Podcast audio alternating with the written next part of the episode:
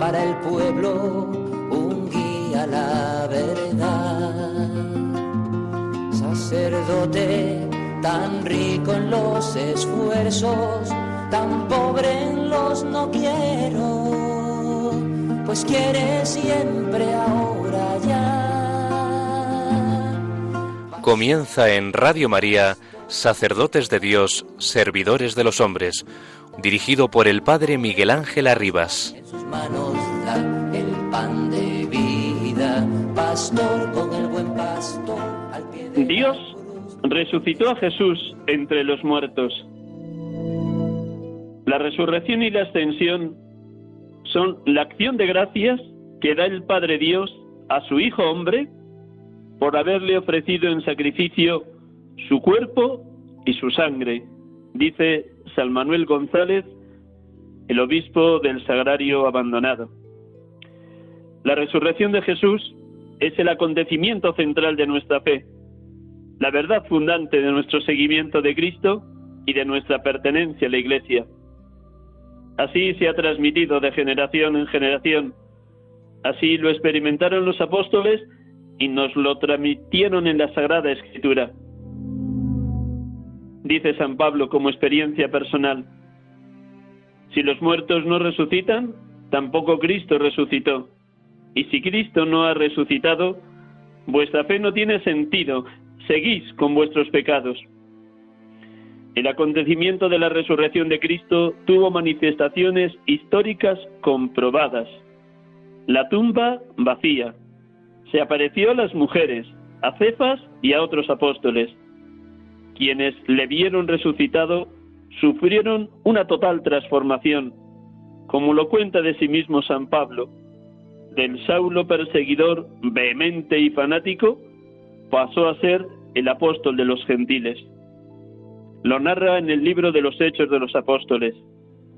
Iba pues camino de Damasco, y cuando estaba ya cerca de la ciudad, hacia el mediodía, de repente brilló a mi alrededor una luz cegadora venida del cielo. Caí al suelo y oí una voz que me decía, Saúl, Saúl, ¿por qué me persigues? Yo respondí, ¿quién eres, Señor? Y me dijo, yo soy Jesús de Nazaret, a quien tú persigues.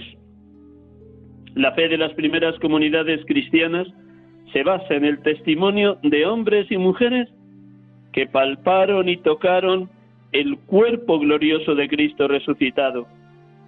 Testigos que se jugaron la vida como mártires por anunciar la victoria de Cristo sobre la muerte. Testigos que por la acción del Espíritu Santo y la luz de la resurrección pasaron del miedo cuando apresaron a Jesús en Getsemaní a la valentía de testimoniarlo vivo después de Pentecostés cuando eran llevados ante los tribunales o metidos en las cárceles. Desde el inicio de la Iglesia, los primeros cristianos, unidos en un mismo espíritu, partían el pan en las casas y tomaban el alimento con alegría y sencillez de corazón. Se reunían el primer día de la semana, el domingo, el día de la resurrección de Jesucristo, para partir el pan. Desde entonces hasta hoy, los cristianos celebramos este banquete de comunión, anunciando el misterio pascual de Cristo hasta que venga. Buenas tardes, hermanos y amigos de Radio María. Les saludamos en esta tarde del Domingo de Resurrección, en este programa habitual, sacerdotes de Dios, servidores de los hombres, Domingo de Resurrección, Domingo de Gloria, anuncio valiente de que Cristo ha vencido, ha derrotado definitivamente el pecado, la muerte y al mismo Satanás. Cristo está vivo y va delante de nosotros a prepararnos sitio en la morada eterna. Bienvenidos todos. En este domingo de resurrección, 17 de abril 2022, Seguro que todos y cada uno de ustedes, al menos los que han tenido posibilidad de celebrar la vigilia pascual o en esta mañana la Eucaristía en el domingo de resurrección, experimentan los efectos de la resurrección, el gozo, la alegría, la paz de saberse totalmente habitados y tomados por Cristo.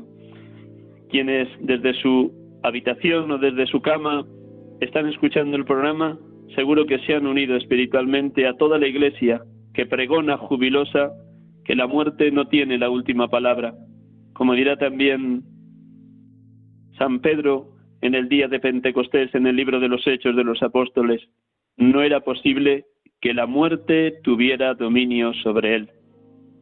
Por eso, hermanos y hermanas, nos disponemos también a compartir con un sacerdote en esta tarde este acontecimiento central de nuestra fe, cómo lo ha vivido él, cómo lo ha celebrado con su comunidad parroquial y su comunidad neocatecumenal, y cómo la experiencia de la presencia de Cristo transforma su vida.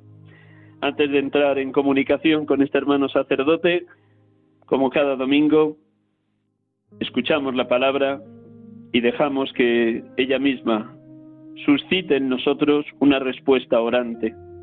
Un instante en silencio antes de proclamar el Evangelio propio del Domingo de Resurrección.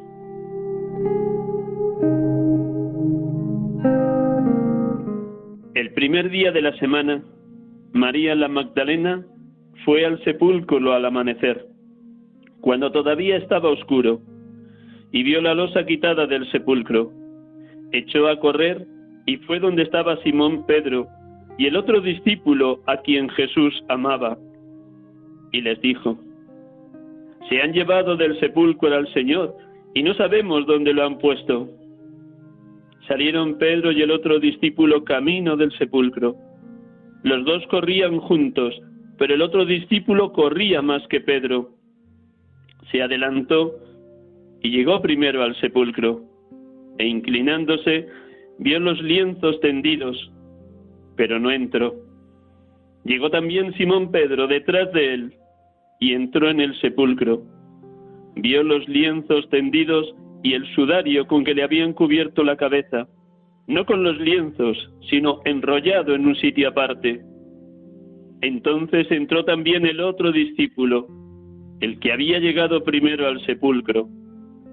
Vio y creyó, pues hasta entonces no habían entendido la escritura, que él había de resucitar de entre los muertos.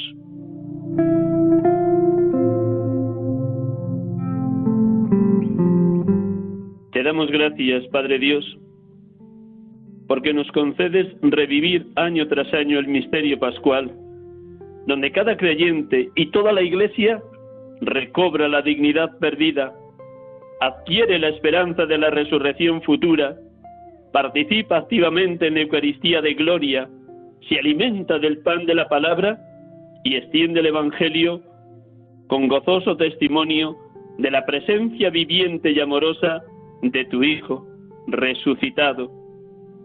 Te rogamos, Padre, Señor de clemencia, que celebrando día tras día la victoria de Cristo, el Espíritu Santo actualice en nosotros la fuerza de tu infinito amor. Te damos gracias, Señor Jesús, por la gloria de tu resurrección. No era posible que la muerte tuviera dominio sobre ti. La tumba la encontraron vacía las mujeres y los apóstoles en aquella mañana de tu victoria. Bendito seas. Sí, bendito seas Cristo resucitado por el don de la fe, porque al igual que el discípulo amado, nosotros hemos visto y creemos.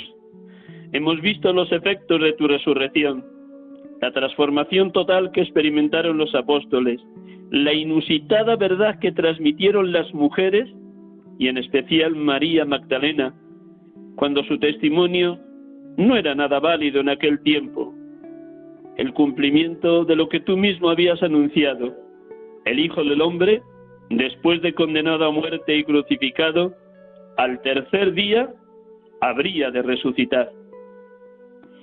Te damos gracias, Espíritu Santo, porque sigues moviéndonos a los cristianos de este siglo XXI a correr presurosos a anunciar la noticia más extraordinaria de la historia, el Verbo encarnado en María, el que nació pobre y humilde en Belén, el que se hizo en todo igual a nosotros menos en el pecado, el que pasó haciendo el bien y liberando a los oprimidos por el diablo, el que fue grano de trigo cayendo en tierra y muriendo en la cruz, está vivo, ha resucitado.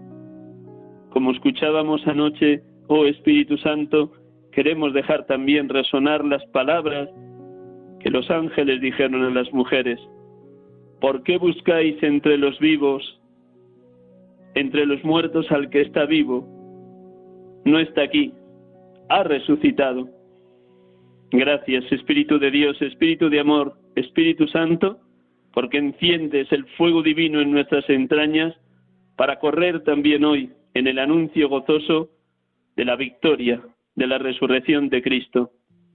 Bendito y alabado seas, Padre, bendito y alabado seas, Hijo, bendito y alabado Espíritu Santo, oh Santa Trinidad, oh Dios amor, perfectísima comunión de los tres, habitadnos por completo, iluminadnos con la luz de la resurrección y hacednos a todos los oyentes de Radio María verdaderos testigos de la victoria definitiva de Cristo. Adorado y bendito Dios.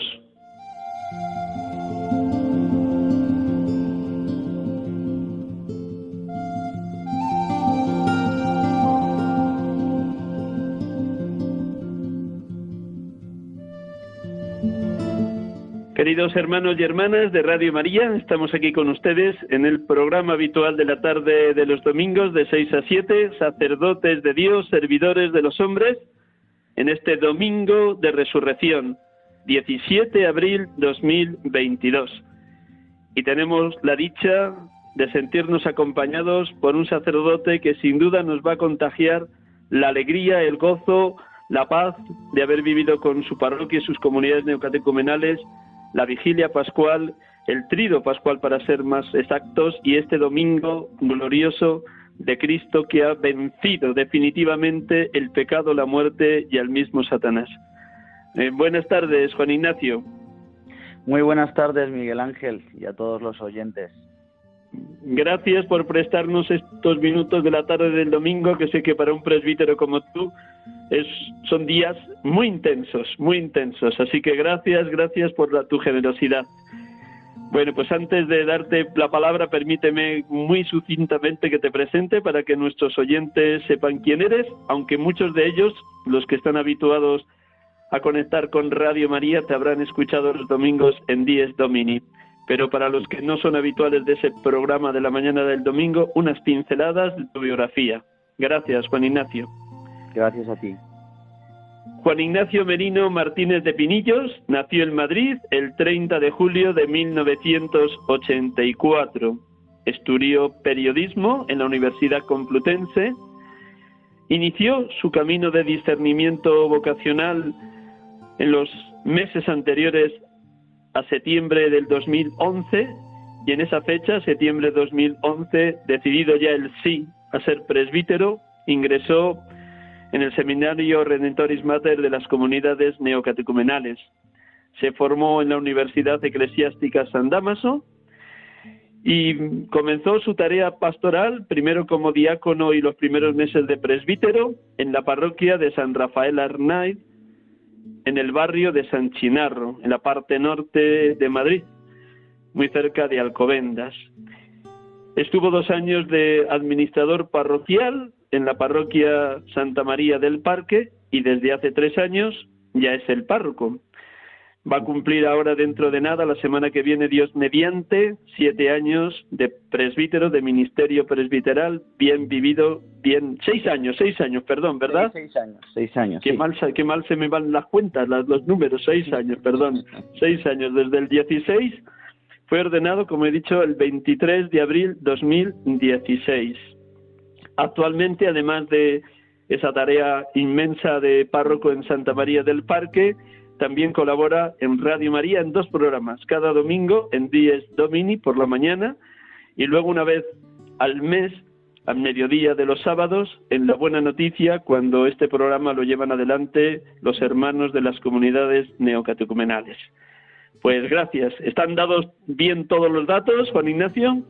Pues están todos menos que entré en el seminario en el año 2007, no en el 2011, sino que en el ah, 2007. 2007, sí, verá que si no, no, te ha dado tiempo a formarte para... No me dio tiempo, si no, no. Nada, bueno, te podían haber acelerado todo el proceso formativo para una persona como tú. Pero 2007 entré en el 2007 justo cuando estaba acabando ya, o sea, después del último año de terminar periodismo, al siguiente año fue cuando entré en el seminario. Muy bien, pues nada, y ordenado en el 2016, que como he dicho, dentro de seis, no, dentro de unos días cumple seis años de ordenación sacerdotal, ¿verdad? Sí, sí, en la semana que viene, si Dios quiere, eh, el Día de la Divina Misericordia, además coincide este año, eh, cumpliré los seis años. Pues nada, el domingo que viene, el domingo de la Divina Misericordia, qué maravilla. Pues a celebrarlo con todos tus hermanos de, comunidad, de parroquia y de ordenación, si también logras estar con ellos. Sí, sí, intentamos. Muy bien. Pues nada, lo primero es muy sencillo. Vamos a empezar con lo más inmediato, si no tienes inconveniente. ¿Cómo viviste anoche la vigilia pascual? Eh, ¿Cómo combinas el hecho de estar presidiendo las comunidades neucatecomunales que caminan en tu parroquia de Santa María del Parque, con también los otros fieles de la parroquia que también habrán tenido sus propias celebraciones. Con, primero a nivel más personal y luego ya a nivel más de pastor que pastorea esa parroquia. Hmm. Pues a nivel eh, personal, pues yo siempre lo primero que digo es que para poder vivir como pastor, pues tengo que vivirlo como cristiano, ¿no? Y para mí la celebración siempre de la vigilia pascual ha sido un tesoro enorme que yo he vivido siempre desde pequeñito, lo que es el trido pascual, de una manera muy intensa, pues porque yo me, he nacido también pues dentro de la iglesia, dentro de una familia cristiana y en concreto pues dentro del camino neocatecumenal y entonces ha sido una riqueza enorme siempre el poder vivir la vigilia como un paso del Señor por mi vida, ¿no? Que pasa también pues salvando, que pasa eh, pues llenándome de su alegría y yo es lo que he experimentado ayer por la noche, ver que, entras pues eh, con dificultades y con eh, muchas historias ¿no? de la propias no de ahora pues en concreto de la vida pastoral y que entras en la celebración y ves también a los hermanos que entran y, de repente pues pues aparece el Señor y termina la celebración y estamos llenos de la alegría ¿no? de y ha sido pues una experiencia maravillosa, ¿no? Todo el triduo, siempre entrar en, en, todo lo que es la Semana Santa, pues es una gracia enorme y para mí personalmente es siempre un, pues eso, entrar en el descanso y entrar en, la alegría del Señor, que es verdad que conlleva trabajo, que conlleva más eh, dificultad, que conlleva muchas cosas, pero que el Señor aparece, es buenísimo y, y, pues también a mí me regala de su amor para poder darlo, ¿no? Y su, y su misericordia y pues ayer fue fue maravilloso siempre siempre. Siempre la vigilia pascual siempre el sábado santo en la noche es un es un es un paso enorme del Señor no se sabe cómo pero aparece no y así ha sido también gracias a Dios y, y gloria para él. Además del descanso en el Señor y la paz que trae el resucitado y ese paso de la muerte a la vida, ¿Alguna luz especial te comunicó el Señor en las nueve lecturas que fueron proclamadas o en el testimonio en las municiones de los hermanos del camino? ¿Algo en especial te tocó anoche? Sí, mira, mm, em, ayer, eh, de hecho en la parroquia donde estoy en Santa María del Parque, este año por primera vez hemos hecho exclusivamente una sola Pascua, que es como ha de ser, ¿no? Y, yo invité a todos los feligreses, ¿no? A que vinieran a, esta vigilia pascual que, que llevan, digamos así, la liturgia de las comunidades eh, porque es una riqueza enorme que tiene la Iglesia dentro en el camino neocatecumenal, que Dios ha dado esta, el poder vivir la vigilia pascual durante toda la noche, con todas las lecturas, con moniciones, con cantos, es verdad que es más larga, ¿no? que digamos así, que se puede hacer eh, la vigilia que propone más sencilla, ¿no? Eh, la liturgia. Pero es una riqueza enorme y justamente eso, la meditación de la palabra de Dios, al escuchar la palabra de Dios tranquilamente, pues a mí es lo que me, me, ayuda. Entonces, concretamente, en esta, siempre las tres primeras lecturas, ¿no? yo creo que a todos, ¿no? La de las noches de la Pascua, eh, me, llegan, ¿no? El ver que, que, es, que soy Abraham también, que tengo que sacrificar a Isaac, que pasa el Señor salvando, pero a mí sobre todo las que me ayudan muchísimo también son las de los profetas y ayer yo creo que fueron las que más me ayudaron. Eh, pues eh, no hay una palabra concreta, pero sí el pues ver el amor de Dios, ¿no? La misericordia pues que tiene conmigo, que me ayuda, que me acompaña, que me da fuerzas para continuar, que, que me quiere llenar, ¿no? Estas palabras constantemente del profeta, ¿no? Y, de acudir por agua, ¿no? Venir y beber y eh, leche y vino de balde, ¿no? Eh, que es gratis, ¿no? Pues yo, es, ahí lo que me, me resonó fuerte, ¿no? Que, que aprovechara la gratuidad de, de, beber de la fuente, ¿no? Que es Jesucristo. Y luego, pues también las experiencias de, de varios hermanos que hablaron varias madres sobre la maternidad también y el testimonio fuerte, ¿no? De, entregar la vida pues a mí también me, me, animó, ¿no? Y me ayudó a, a, ver que es que es verdad, es que mi vida está llamada a ser entregada, ¿no? Que la verdad está en, en entregar la vida, ¿no? sea, en la, en la dimensión de cada uno, en la vocación. Y la verdad que fue un paso, pues fue un paso grande también para la parroquia. Vinieron hermanos de, la parroquia que no están, aquí hay cinco comunidades neocatecumenales y vino gente, vino cerca de unas 20 personas de, la, de la parroquia, ¿no? y la disfrutaron. No todos se quedaron toda la noche, pero la mayoría, que casi todos se quedaron, pues estaban encantados, ¿no? Estaban muy contentos. Y yo también. Antes has hecho referencia, y me alegra coincidir porque lo tenía aquí apuntado, de cómo desde niño y desde adolescente y joven viviste la vigilia pascual porque estás formas parte de una familia cristiana del camino y formas parte también como cristiano de una comunidad neocatecumenal. ¿Cómo fue marcando tu fe esa participación desde niño en la vigilia pascual? Una celebración que, como acabas de decir, es tan larga, las nueve lecturas, municiones a cada una de las lecturas, el canto sereno, sosegado del salmo responsorial, el eco cada cierto tiempo de, las, de la palabra de niño, ¿qué recuerdas de niño que te marcaba especialmente cuando tenías siete o diez o quince años? Sí. pues yo recuerdo unos días especialísimos porque a los niños durante esos días, durante el triduo, eh, se les prepara y yo me acuerdo que por las mañanas después de rezar la oración de laudes, que la rezamos también eh, en la parroquia como una oración, ¿no? Pues después tenemos un rato de catequesis con catequistas para los niños, maestros de niños, y era prepararse justamente para el triduo y en concreto para la Pascua. Entonces eso ya te, metía en, vivir la Pascua. Pero yo recuerdo vivir la, el tiempo de la Pascua, lo que es la celebración litúrgica, ¿no? Pues con una presencia del Señor grande, ¿no? Y que el Señor pasaba también por mi vida para, para, para salvarme. Eh, yo es lo que he sentido, es verdad que a lo mejor otros niños pues aburrían más o ya me acuerdo pues también el cantar y hacer algún canto de la Pascua que hacemos los niños, ¿no? Que hacían los niños o con las preguntas o eh, era un momento pues grande, ¿no? Y que veías eh, que el Señor que era verdad todo eso, ¿no? Que es verdad. Y, y, yo lo veo ahora de cara a los niños que participan también, ¿no? Que, que lo viven en verdad y que es un momento también que hemos recibido en el camino un poco de herencia de, de los padres de nuestros padres en la fe, los, o hermanos mayores, ¿no? Como decían los papas de los judíos, que, que, es la transmisión de la fe. Y yo veo que eso es muy importante, porque la transmisión de la fe es necesaria para luego uno poder eh, vivirla ¿no? en plenitud la fe y tomarla por uno mismo, ¿no? adherirse a ella. Y a mí me ha ayudado tantísimo, ¿no? pues que mis padres me llevaran desde los siete años allí a la Pascua. El ir por primera vez a la Pascua, pues era como también algo, era impresionante, ¿no? El poder ir y claro que me ha ayudado tantísimo, tanto a la, mi vida cristiana como también a luego a la vocación, al ver que lo importante y que el Señor me llamaba a ser para Él, me ha ayudado tantísimo. ¿no? Luego iremos a la vocación, pero por concluir este momento presente, para un presbítero joven como tú, a punto de cumplir seis años de ordenación, en, en julio, si Dios quiere, 38 años de vida, tres años como párroco en Santa María del Parque, ¿cuáles son los retos que como pastor y cabeza de esa comunidad parroquial te presenta el Señor? ¿Y cómo afrontas esos retos? ¿Cuáles son los retos que tienes, Juan Ignacio?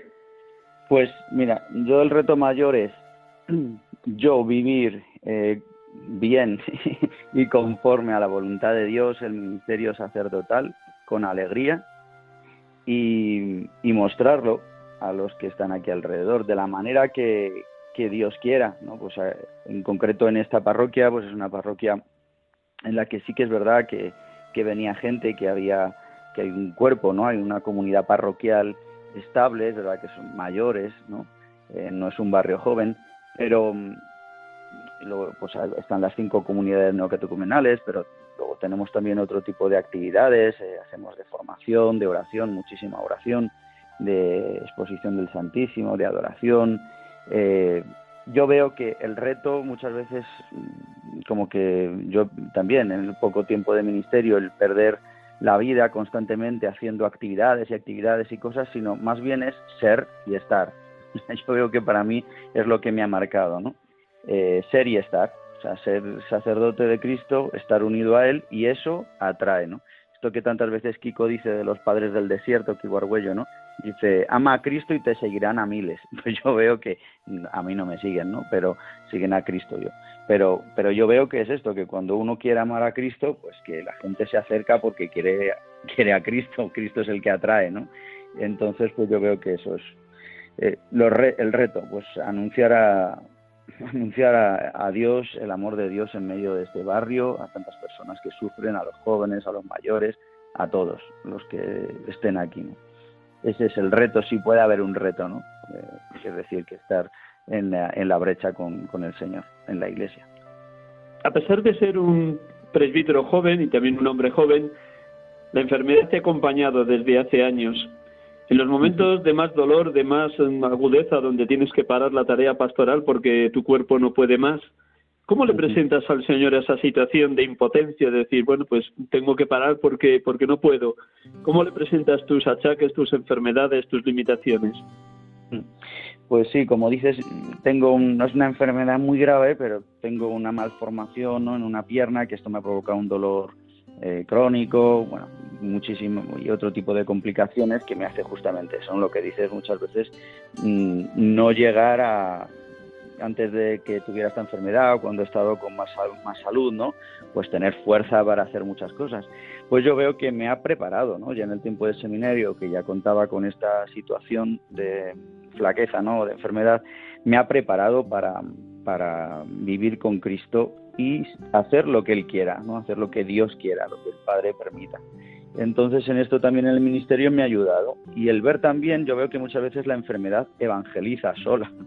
O sea que a, la gente le, llama simplemente el vivir con, o sea, con el Señor la enfermedad, pues el verte débil, el ver que tienes que parar, el ver que a lo mejor no puedes hacer todo lo que te has propuesto, lo que quisieras y decir, tengo que frenar, pues yo he visto que es voluntad de Dios también, muchas veces, ¿no? Y el tener que pedir ayuda o el tener que, pues eso, frenar la actividad frenética que muchas veces los sacerdotes también, eh, pues nos metemos, ¿no? En el mundo de la parroquia, en el mundo de la evangelización, pues ver que también muchas veces evangeliza el frenar, y el decir, pues hasta aquí llego. Y, pues yo veo que es todo gracia, porque yo por mí, pues muchas veces me escaparía de la enfermedad y no quisiera y pues me, me hace me hace no elevarme, no no subirme y creerme nada, ¿no? sino pues verme que solo soy pues en cuanto estoy unido al Señor, al Señor Jesucristo y eso es un regalo que él me ha hecho. Cuando visitas a alguna persona en un hospital, sobre todo es personas que llevan largo tiempo con enfermedades, ¿cómo testimonias desde tu propia experiencia lo que dice San Pablo en Colosenses 1? Completo en mi carne lo que falta la pasión de Cristo en favor de su cuerpo, que es la Iglesia. ¿Cómo lo testimonias a esa persona enferma desde tu propia experiencia, Juan Ignacio? Pues em, yo siempre digo que, que es lo que la Iglesia dice, ¿no? Que, que, lo que falta a la pasión de Cristo es la salvación de los hombres, ¿no? Es decir, que en nosotros se encarne el misterio de la salvación, ¿no? Y yo veo que a mí en, en ese sentido, pues el Señor, Dios, el Padre, no sé, me lo, me lo ha querido regalar, me lo ha impuesto, ¿no? A través de la enfermedad y me lo ha regalado a vivirlo en profundidad dentro, ¿no? El que, el que a través de nuestros sufrimientos, que a través de mis sufrimientos, a través del dolor, a través del mal que significa una enfermedad o cualquier situación que pueda vivir la otra persona, ¿no? Yo he descubierto una cosa, que ahí se puede permanecer eh, unido al, a Jesucristo.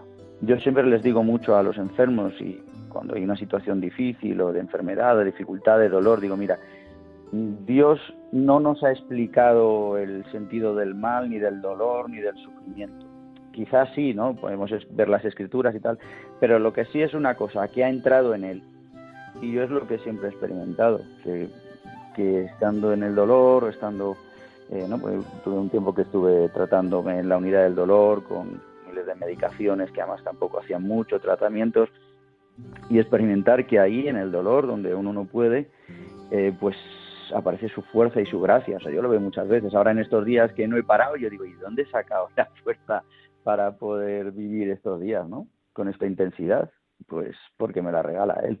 ¿no? Luego tengo que descansar, está claro, tengo que frenar un poco, ¿no? Pero eh, me regala esa fuerza. Yo creo que muchas veces eh, los que están sufriendo, ¿no? Pues eh, al final el, enemigo nos hace creer que no vamos a poder, que estamos fatal, que qué horror, que todo, pero el, que aparezca Jesucristo en medio, ¿no?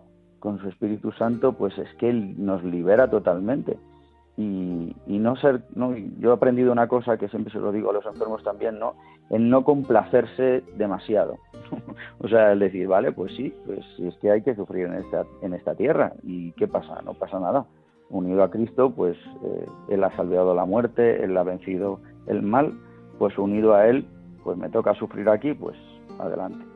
Y yo veo que esto es lo que a mí me ayuda y me consuela tantas veces ¿eh? a mí ver el sufrimiento de los otros. Me, consuela mucho. En septiembre del 2007, como decías al inicio, comenzaste tu formación en el seminario Redentoris Mater del Camino Neocatecumenal. Me imagino que si elegiste, cuando terminaste el COU, empezar periodismo es porque todavía en ese periodo universitario no tenías del todo claro si Dios te llamaba o no al ministerio presbiteral. ¿Fue porque la llamada no estaba clara, porque huías de ella y ya en quinto de periodismo el Señor te tumbó como a Pablo a las puertas de Damasco? ¿Cómo, cómo, ¿Cuándo empezaron los primeros síntomas de vocación?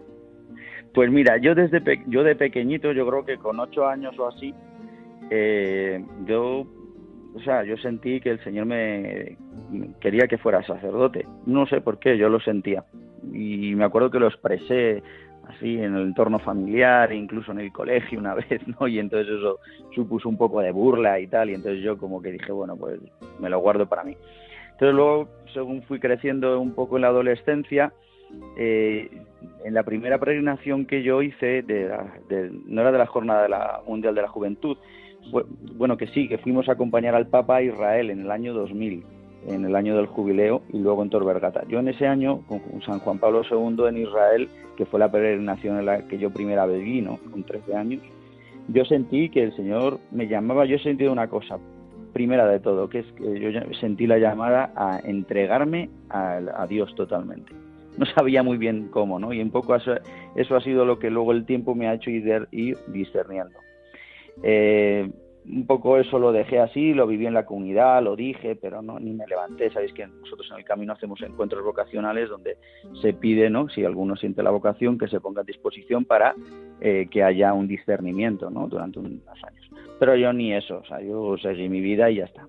Y es verdad que luego durante, después de la selectividad, después del bachillerato, empecé a estudiar periodismo pues por vocación un poco, porque me han gustado siempre las artes, las letras, la comunicación y he estado siempre metido pues en mil cosas, ¿no? Buscando un poco saciar este corazón insaciable que tenemos y aún estando en la iglesia y en la comunidad y en un ambiente bueno y cristiano y tal, pero yo iba buscando como buscando saciar lo que en verdad quien lo iba a saciar era el Señor, ¿no?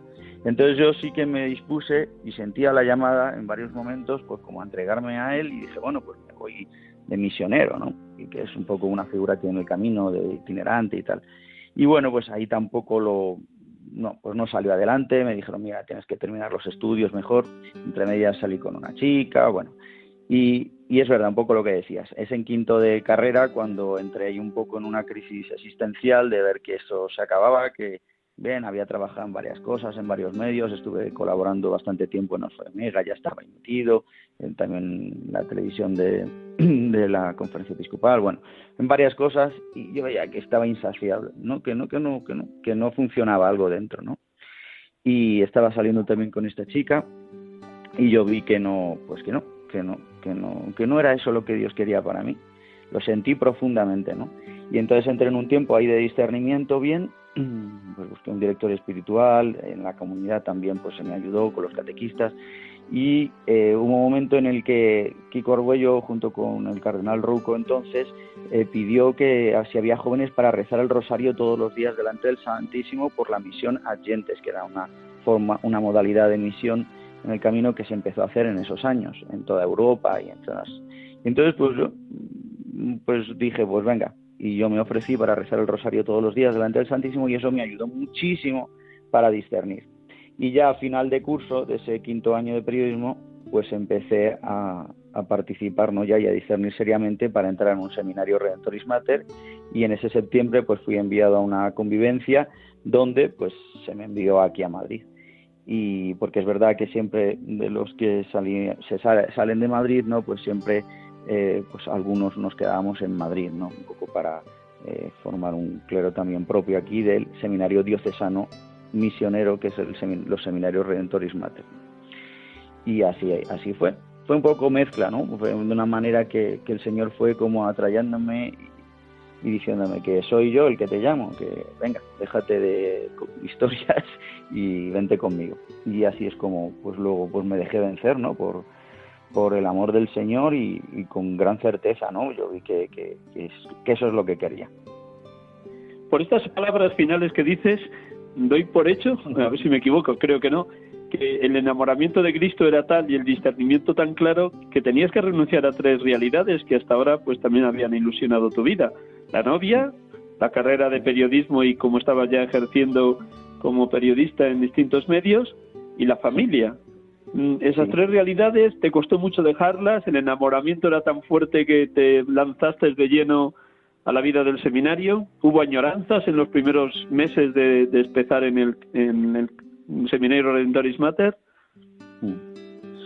Pues eh, es verdad que, que, yo previamente había dejado a esta chica justamente porque empecé a ver que, que, el Señor me llamaba y pues ahí, pues no sé, me dio el Señor la honra de decir, mira, yo no puedo seguir, ¿no? Y es verdad que ahí pues fue el Señor enamorándome y, pues fui para adelante. sí que es verdad que siempre, ¿no? Pues con, con pues con, la debilidad, ¿no? De, que, soy hombre, ¿no? Y que eh, siempre está ahí, ¿no? La afectividad humana, ¿no? Pero en cuanto igual, igual en cuanto al resto de cosas, ¿no? Al dinero, a la familia, pues siempre, siempre está ahí, ¿no? La tentación del enemigo de decir, mira, has dejado todo esto y no se va a llenar este hueco. Pues yo veo estas palabras que también Benedicto XVI, no sé en qué encuentro dijo, pero a mí me ayudaron tantísimo, ¿no? Que, a todos nos han ayudado, ¿no? Que Cristo, que Dios no, no quita nada, sino que te lo da todo. Y yo veo que es lo que me ha dado, que luego cuando he entrado al seminario, pues se han multiplicado las gracias, las maneras de, de todo, de familia, de encontrar hermanos, hermanas eh, que nos ayudaban tantísimo, de encontrar, eh, pues eso también, los dones que Dios me había dado, el poder expresarlos también, habiendo renunciado a ellos, ¿no? Y yo veo que eso, pues, es, eh, viene de Dios y que ha sido muy bueno también para mi formación. Una realidad, una experiencia o un acontecimiento significativo de los años de seminario que guardas ahí como un tesoro y que está siendo también un apoyo para tu ministerio actual. Pues a ver, uy, qué difícil es esta pregunta. Pues eh, yo, así en general ahora mismo no te puedo decir algo así concretísimo. Yo solamente ver la fidelidad de Dios en mí en el tiempo de seminario. O sea, que yo el tiempo de seminario lo recuerdo como un tiempo fantástico. O sea, que el Señor me regalaba una alegría, una entrega, un, un tiempo de oración maravilloso, un todo, ¿no? El disfrutar también de la teología, ¿no? Yo que había estudiado además también así periodismo y es verdad, pues con, contaminado un poco de toda la ideología del mundo, de filosofías no verdaderas y a mí la teología, por ejemplo, pues me, entusiasmó, ¿no? Me purificó también muchísimo, Me hizo ver la verdad, ¿no? Aunque ya cristiano y sabía lo que era, ¿no? Pero el, estudiarlo también desde la razón, ¿no? Desde el conocimiento humano me ayudó tantísimo pero sobre todo yo la fidelidad de ver que pues que estaba contentísimo que yo no sé, pues que, me sentía querido, amado también en el seminario por los formadores, eh, que había comunión entre los hermanos, que también con mi enfermedad, pues oye, podía, podía llevar la vida ¿no? del seminario. Entonces, sobre todo, así lo, lo grave, ¿no? lo importante de ese tiempo. Que luego habrá ha habido momentos, pues, pues cuando he dado algún, paso hacia adelante, ¿no? Cuando eres admitido a las órdenes, en la misa de órdenes, o cuando luego nosotros hacemos un tiempo de formación en misión, que fui un año a Córdoba y otro año estuve en el equipo internacional de Puerto Rico del Camino Neocatecumenal, pues también fueron momentos pues de certeza, ¿no? De ver la compañía del Señor en la misión, de ver la fe de tantos hermanos también por el mundo, ¿no? Que, el Señor hace obras impresionantes, ¿no? Que yo creo que es la fidelidad del Señor lo que a mí me ha sostenido y me ha y me ha dado luz para decir yo quiero esto, yo sigo por aquí, eres tú el que vas a hacer esta obra en mí. Tus palabras me recuerdan el lema que eligió el Papa Benedicto XVI en el 2010, año del sacerdocio, para toda la Iglesia, fidelidad de Cristo fidelidad del sacerdote. Y ciertamente es un gusto y una alegría enorme escucharte cómo nuestra fidelidad de presbíteros se sustenta, se apoya, se sostiene en la fidelidad de Cristo. Así que eh, felicidades de, todo corazón. Damos un paso más. ¿Cómo has ido haciendo compatible esta vocación fundamental que es desprenderte de la vida para prestársela al Señor en el ministerio presbiteral con esa otra vocación inicial de periodista. ¿Te ha sido posible? ¿No te ha sido posible? ¿Cómo, cómo vas colaborando con estos dos programas que se te piden habitualmente en Radio María? Pues mira, yo digo que todas estas cosas eh, han venido de otro, han venido de arriba, porque de mí no, de mí pues muchas veces me he visto pues incapacitado para, para poder compaginarlo, porque yo sí que he visto desde el principio, ¿no? Desde que entré al seminario y luego cuando ya me ordené, eh, el ver que lo primero es lo que Dios me pidiera, ¿no? Y, lo que iba poniendo, pues si era parroquia, parroquia, si era misión, misión, si era... Y el tema de, la vocación, digamos así, de comunicar o de ayudar a la iglesia en este servicio, pues como un, segundo paso y siempre mi criterio de discernimiento y también con los formadores, cuando con el seminario he echado alguna mano también, pues para alguna cosa o si seguía colaborando durante el tiempo de seminario en los tiempos de vacaciones en Alfa y Omega, si me pedían algo. Eh, siempre el criterio de discernimiento ha sido no buscarme yo ahí ser ¿no? y buscarme la vida, ¿no? sino más bien en la necesidad que, que hubiera. ¿no? Pues por ejemplo también ayudando en los encuentros internacionales de, del camino, pues ayudar también a lo mejor a varias retransmisiones que se hacían por televisión o por, no, pues ayudar, siempre en el sentido de ver que se me pedía algo, no, no que yo me buscaba. Y igualmente los programas de radio han sido también una pues una petición, ¿no? El primero que fue con el que empecé a colaborar, que es en el de la buena noticia, que hacemos una vez al mes con el, camino neocatecumenal, que va rotando con diversas realidades de la Iglesia, pues empecé ya hace, pues al principio del ministerio, que empecé a sustituir al padre Miguel Ángel Turmo, que, que falleció hace unos años y ya estaba malito entonces, y bueno, pues lo acepté como una misión que se me encomendaba hacer y ahí empecé. Y luego el padre Luis Fernando, pues de Prada, pues, pues me enganchó. Y ya el año pasado estuve colaborando también eh, con eh, Un Dios de cada día, los programas que se hacen todos los días, pues hacía un miércoles al mes, y este curso pues me pidió el padre Luis Fernando si podía hacer el programa de Dies Domini, que es eh, una vez a la semana. Y bueno, pues mirándolo, pues también yo le dije al padre Luis Fernando, digo, déjame que lo voy a rezar, espérate, a ver, vamos a verlo, si voy a poder, si no. Y pues gracias a Dios pues he podido, pues también me ayuda, me ayuda gente aquí de la parroquia, algún joven que también son entusiastas con esto de los medios de comunicación y que, que tienen celo también hacia apostólico y que me ayudan, también el padre Miguel Benito que está conmigo de vicario de la parroquia y luego eh, eh, lo hacemos posible. y yo veo que pues es una herramienta que Dios pues también me ha dado y, ha sido su voluntad también que lo estudiara y me formara en ello y capacidad para hacerlo, pues mira, lo único que puedo hacer es ponerlo al servicio en la medida que pueda. Pues eh, cuando puedo, puedo y cuando no podré, pues Dios dirá, ¿no? Hacia dónde tengo que ir pero igualmente, aunque sea para la radio, sea para la prensa o no hacer nada, yo sé que también la comunicación en la iglesia simplemente lo que es vivir, ¿no? predicar, estar, pues veo que también pues es una ayuda que Dios me ha dado el poder también estar formado en ese aspecto. No sé si te Ay de mí, si no anuncio el Evangelio. Me he hecho todo para todo con tal del ganar algunos, que dice San Pablo, Primera Corintios 9. Ciertamente, si Dios puso en ti en algún momento la posibilidad de la itinerancia, ahora estás llevando adelante a través de los medios de comunicación, puesto que la enfermedad de la pierna te impide el poderte ir a Argentina o irte a Siberia o irte a, a Madagascar, qué sé yo donde el camino te pudiera haber enviado si la salud hubiera estado más fuerte. Así que te sientes así, itinerante a través de las ondas. Sí, bueno, sí, es una parte también de evangelización. En concreto también con el programa de la buena noticia, yo veo que, que, sí que llega muchísima gente en concreto, ¿no? Que está en el camino en muchas partes del mundo y que a lo mejor no pueden vivir, ¿no? La fe eh, en comunidad y porque están enfermos. Yo eso sí que lo veo, ¿no? Y que abre como una, un abanico muy grande, ¿no? Eh, pero y también en la parroquia porque veo que al final pues eh, al final es hacer la o sea lo importante es hacer la voluntad de Dios en la misión que Dios me pone. Ahora mismo pues aquí la Iglesia de Madrid nuestro cardenal arzobispo de Madrid don Carlos Osoro pues me ha hecho me nombró párroco hace tres años pues tengo que llevar a cabo esta tarea pastoral.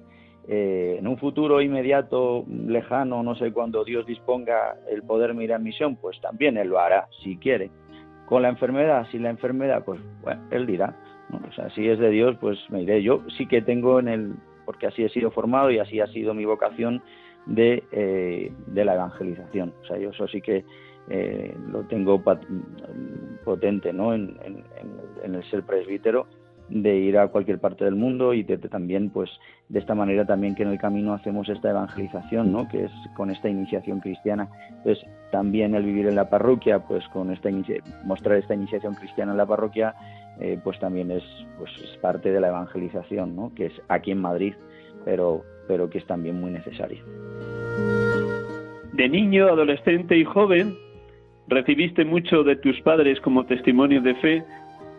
También en su vinculación al camino neocatecumenal, como ya has contado antes, pero seguro que también a la inversa, de qué manera Dios se sirve de ti para hacerles partícipes a ellos de tu ministerio, de tu tarea ahora como párroco ahí en la parroquia de Santa, Santa María del Parque. ¿Cómo compartes con ellos tu experiencia de presbítero? A mí mis padres la verdad que son un regalo enorme que además todavía pueda disfrutar de ellos, por ellos nací, soy el pequeño de mi casa, soy el pequeño de seis hermanos, éramos siete porque murió una segunda hermana pequeñita, recién nacida, eh, yo soy el pequeño de mi casa y mis padres me tuvieron ya, pues mi madre tenía 45 años y yo siempre lo he vivido así porque me lo han transmitido así y lo vivo, ¿no?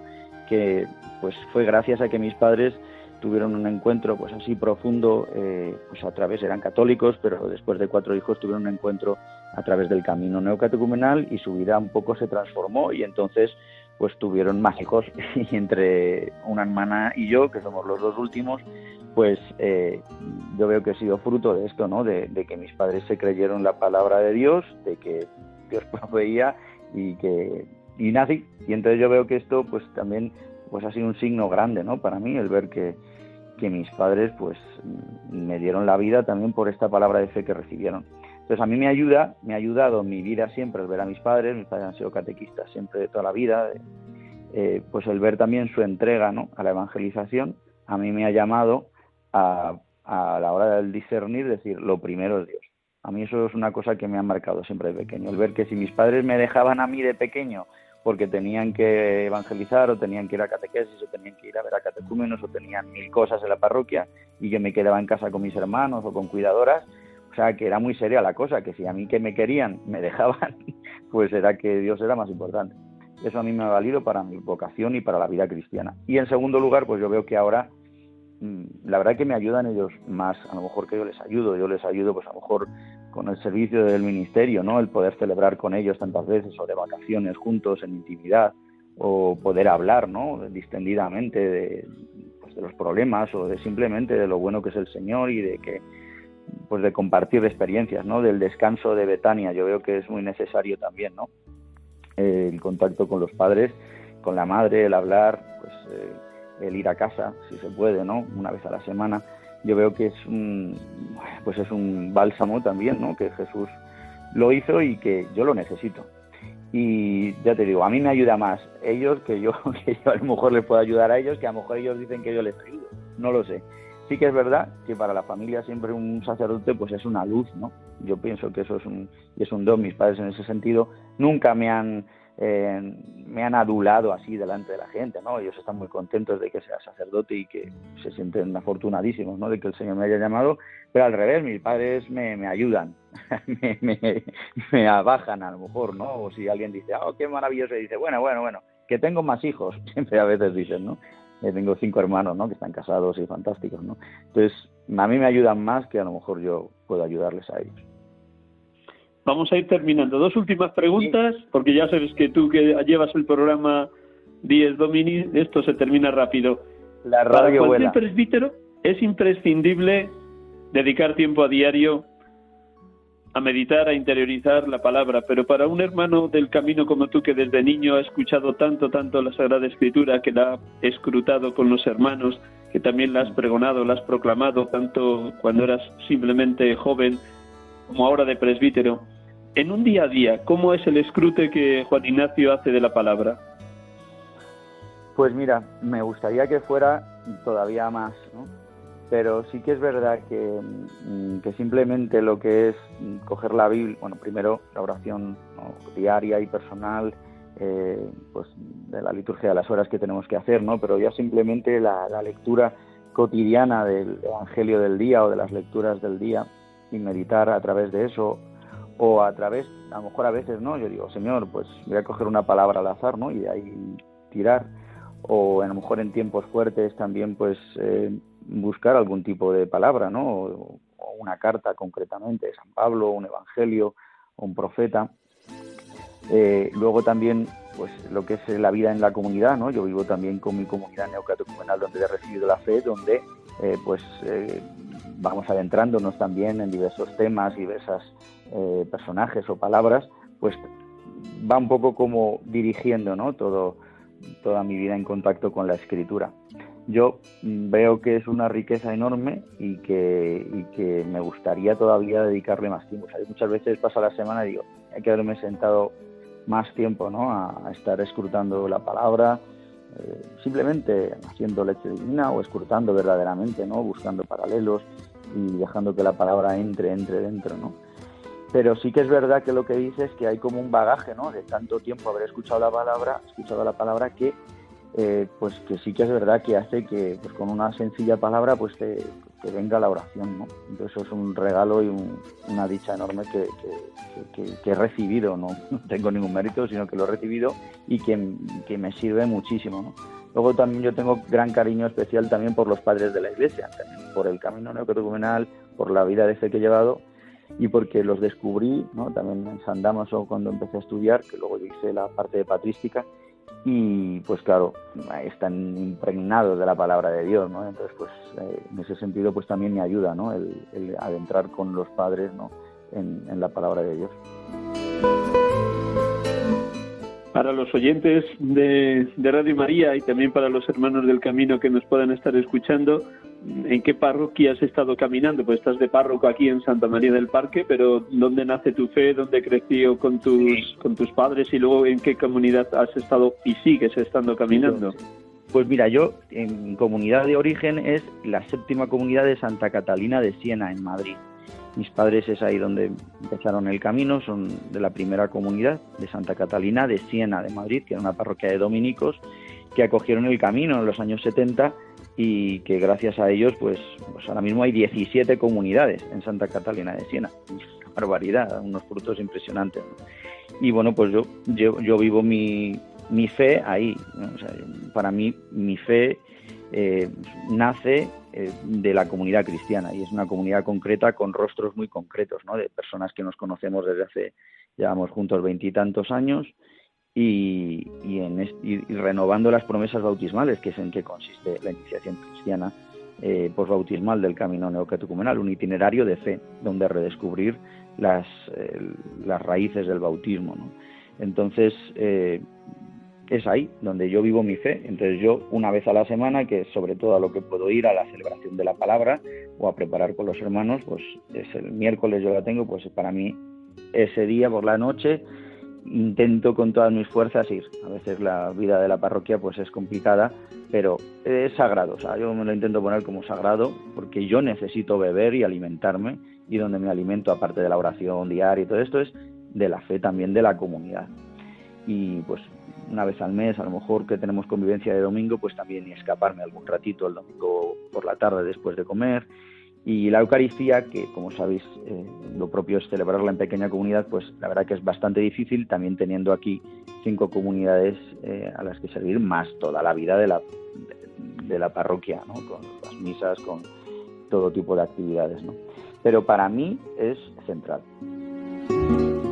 Juan Ignacio, gracias permíteme que te despida, y, pero también para los oyentes que se hayan incorporado al programa ya iniciado, voy a recordar quién eres antes de decirte adiós y si también me permites un minuto, el último minuto, una oración con la que suelo terminar siempre. Para nuestros oyentes, hemos estado dialogando en una comunicación muy viva con Juan Ignacio Merino Martínez de Pinillos, presbítero del Camino Neocatecomenal en la parroquia Santa María del Parque, de la cual es párroco desde hace tres años. Nos ha compartido tanto el momento que vive como vivió la vigilia pascual, el trido pascual y este inicio de la Pascua del 2022 y toda su historia vocacional. Juan Ignacio, un millón de gracias, de verdad. Gracias a ti, Miguel Ángel. Siempre es una oportunidad y una alegría el poder dar la experiencia de lo que Dios hecho en mi vida, que es maravilloso, y de lo grande, la grande, lo grande que es nuestra fe. Y, gracias a ti, Miguel Ángel, por este servicio también que haces, que nos ayuda a tantos sacerdotes, ¿eh? que tantas veces a lo mejor vamos de un lado para otro a estas horas de la tarde y te escuchamos, y nos ayuda siempre. Pues el último minuto, si no te importa, lo escuchas y ya nos despedimos a la par los dos. De acuerdo. Madre de Cristo sacerdote, que estuviste firme y fuerte al pie de la cruz, que experimentaste el dolor de la espada que te traspasó el alma, que acogiste en tus rodillas el cuerpo de tu Hijo al ser bajado de la cruz por José de Arimatea. Intercede por nosotros para que nunca olvidemos el secreto de la gloria de Cristo sacerdote. ¿No era necesario que el Mesías padeciera todo esto para entrar en su gloria? Madre, Qué bien nos lo enseñó San Juan de la Cruz. El que no busca la cruz de Cristo, no busca la gloria de Cristo. A la luz, por la cruz. A la gloria, por la ignominia. A la vida, por la muerte. A la fecundidad, siendo grano de trigo. Amén. Amén. Buenas tardes, Juan Ignacio. Buenas tardes, muchas gracias, Miguel Ángel. Un abrazo fuerte y feliz Pascua y Resurrección y tiempo pascual. Feliz también para todos ustedes, queridos oyentes de Radio María. Les hemos acompañado en este programa, sacerdotes de Dios, servidores de los hombres. Feliz semana de Pascua. Hasta el próximo domingo, si Dios quiere. Dios les bendiga a todos.